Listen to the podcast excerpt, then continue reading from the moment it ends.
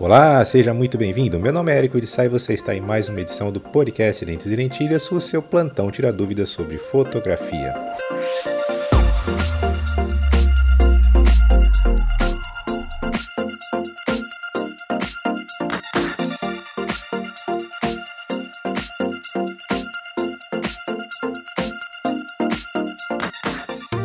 Você quiser ouvir os episódios anteriores, basta acessar o nosso site lenteselentilhas.com.br. Você também pode ouvir nossos episódios no Spotify ou no seu agregador de podcast favorito, bastando procurar por Lentes e Lentilhas.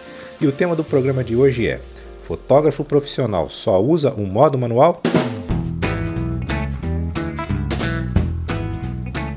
Você com certeza já deve ter ouvido falar essa frase, mas o que, que realmente significa usar o modo manual da sua câmera? Nós podemos falar sobre a fotometria manual. Né? Muitas pessoas se ensinam que a fotometria significa você fazer a medição usando o fotômetro interno da câmera. Mas até aí tudo bem. O problema é onde você tem que deixar o ponteiro do fotômetro. E o que é interessante é que ainda tem muita gente ensinando que a fotometria correta significa colocar o ponteiro do fotômetro no zero. Mas você precisa se lembrar que o fotômetro é apenas uma referência com base em um padrão, que é o cinza médio. Agora, como nem tudo que existe é cinza médio, nem tudo tem 50% de brilho, então por que, que você vai transformar tudo em cinza na sua câmera? Então, quando você faz a fotometria e coloca um ponteiro no zero, você está fazendo exatamente o que a sua câmera faz no modo automático. Então, se for esse o caso, a sua câmera faz isso até melhor e mais rápido do que você. Como eu disse, o zero do fotômetro é só uma referência. É você que vai julgar se a cena é mais clara ou mais escura do que o cinza médio e você vai regular o fotômetro em função disso. Você tem que definir o que, que tem prioridade na sua foto e fazer a regulagem a partir disso. Por exemplo, né, se você quer fazer uma foto que você quer ou congelar o movimento ou deixar um rastro de movimento, então você começa a sua regulagem pelo obturador e a partir daí você faz as outras regulagens. Agora, com relação ao foco, você quer deixar todos os planos em foco ou quer fazer o foco no primeiro plano e deixar o fundo desfocado? Então, você vai usar o diafragma para controlar a profundidade de campo e as outras regulagens vai ser a partir dessa regulagem inicial que você fez no diafragma. Dessa forma que você vai usar o modo da fotometria manual da maneira correta.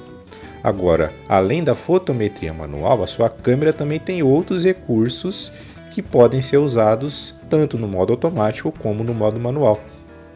Vamos falar, por exemplo, do foco.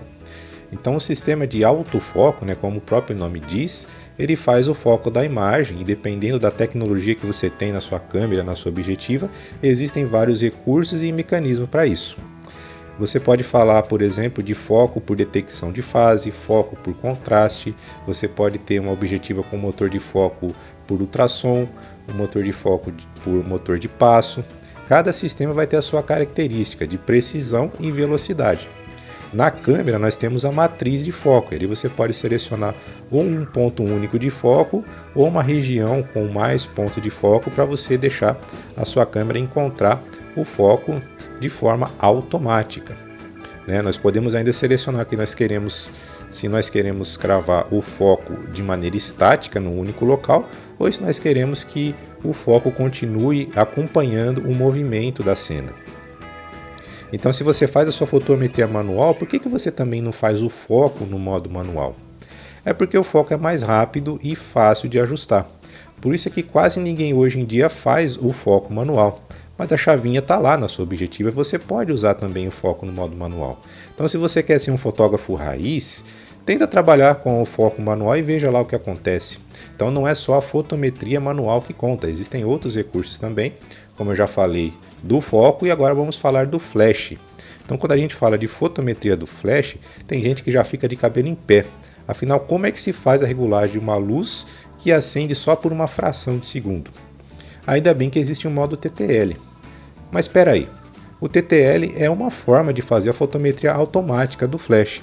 Então, se você está fazendo a fotometria da câmera no modo manual, mas deixa o flash no modo TTL, você está de certa forma fotografando ainda no modo automático. Mais uma vez, se você quer ser aquele fotógrafo raiz, você tem que usar o flash também no modo manual. O mais irônico é que muitos que são os defensores aí da fotometria manual dizem que o flash emitter é um instrumento ultrapassado, que não precisa dele, porque é mais prático fazer a foto, olhar o resultado no LCD e corrigir depois. Na verdade, quem fala isso ou nunca usou um flash emitter ou não sabe como é que ele funciona. Afinal, como o próprio nome dele diz, o flash emitter é o instrumento usado para fazer a medição do flash em modo manual. Então, com uma única medição, você já sabe exatamente o que você tem que fazer para chegar no resultado que você quer. Eu, pessoalmente, eu não vejo problema nenhum em se usar é, modos automáticos na sua câmera. Nós falamos sobre alguns deles, mas existem outros também. Afinal, você pagou por essa tecnologia que está embarcada no seu equipamento. É, teve engenheiros, técnicos que trabalharam por muitas horas para conseguir colocar esses recursos na sua câmera. Então, por que, que você não vai usar?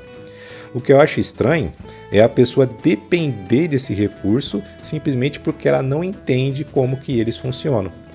Por exemplo, uma coisa é você escolher usar o flash no TTL, mesmo sabendo regular o flash em modo manual. Outra coisa bem diferente é você usar o flash no modo TTL porque não tem a menor ideia de como regular o flash no modo manual. Nesse caso, você vai ter que depender sempre do automatismo da câmera e vai poder chegar num resultado bem diferente daquele que você estava esperando. Então, para isso, você precisa continuar estudando e se desenvolvendo. À medida que você vai aprendendo, vai desenvolver mais habilidades e vai controlando cada vez melhor os recursos da sua câmera, tanto no modo manual quanto no modo automático. Eu espero que você tenha gostado dessa dica. Muito obrigado pela sua audiência e até o próximo programa.